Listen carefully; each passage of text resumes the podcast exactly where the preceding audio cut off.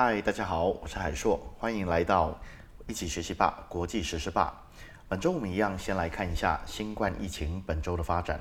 From Yahoo News, U.S. remains in top spot for new COVID cases.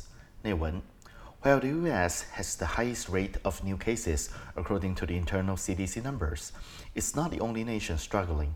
Italy, Turkey, and Ukraine all had over 30 cases per 100,000 residents. Turkey and Brazil saw the highest increase in cases in cases week to week. OK，第一个我们在新冠疫情上面的文章，最主要是讲到美国目前一样是 COVID cases 新冠的这个案例最盛行的一个国度。但这里有一个最重要最重要的概念，It's not the only nation struggling，不是唯一一个正在挣扎的国家。那还有哪些呢？Italy，意大利；Turkey，土耳其。Ukraine 乌克兰都有 thirty cases per one hundred thousand residents，每十万个居民 residents 居民的意思，每十万个居民都有超过三十个案例。Turkey and Brazil saw the highest increase in cases week to week，而 Turkey 跟 Brazil 这两个国家则有最高的周到周的增长。那我们看到吼，就是。每十万人三十个案例，跟周到周最高的增长都有土耳其，所以我们就会很清楚的知道，这是一个阅读素养里面很重要的概念。针对给出两个不同的讯息，我们做出比较，讯息堆叠之后，知道现在土耳其状况应该是很糟糕的。好，接下来我们看一下，就是从这个新冠疫情的发展之后，我们来了解在商业上的影响。CNN。A vaccine will be a game changer for international travel, but it's not everything. 内文主要这两个概念：becoming infected 跟 displaying symptom 的概念。一个人感染跟他能够展示 symptom，展现 symptom，symptom 就是症状的意思。有感染不一定会有症状，而没有症状不一定没有感染。所以就有这段的内文，他说。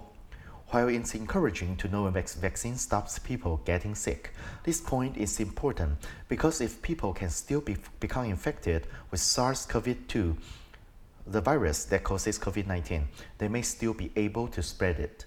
那为什么这件事很重要呢？因为最主要影响其实都是航空业者。那航空业者，如果今天我测到了他打了疫苗， 我已经看到他没有症状了，但如果他还能散播疫情，那航空业一开，那恐怕就散布会更严重。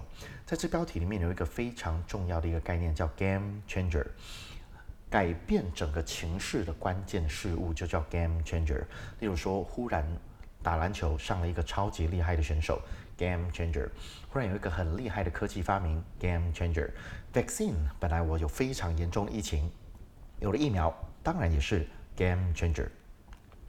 On business，商业方面，from Memphis commercial appeal。FedEx, U, UPS to split Western and Eastern U.S. for COVID-19 vaccine distribution.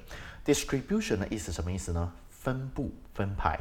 所以 FedEx 跟 UPS 会 split Western and Eastern。split 什么意思呢？ 切中间分隔，把它分开的意思。所以 FedEx 跟 UPS 一个支援美西，一个支援美东。所以从刚才我们就知道一件事，哇，我们疫苗开始之后，接下来就有一些公司会受益，因为这些公司要负责运送疫苗。那刚才除了 FedEx 和 UPS，还有谁呢？在 Business Insider 它的这个文章里面有提到，Lufthansa prepares to ship 10 million COVID vaccines doses a day。Lufthansa 或 Lufthansa，它准备好要 ship ten million，也是一天一千万支的疫苗。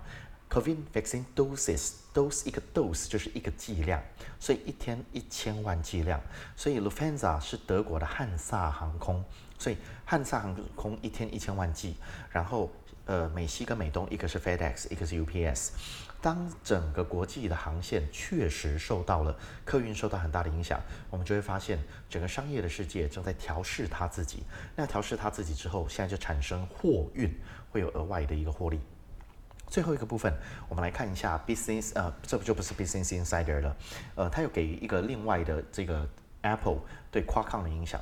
Qualcomm 是美国一个非常知名的芯片制造公司。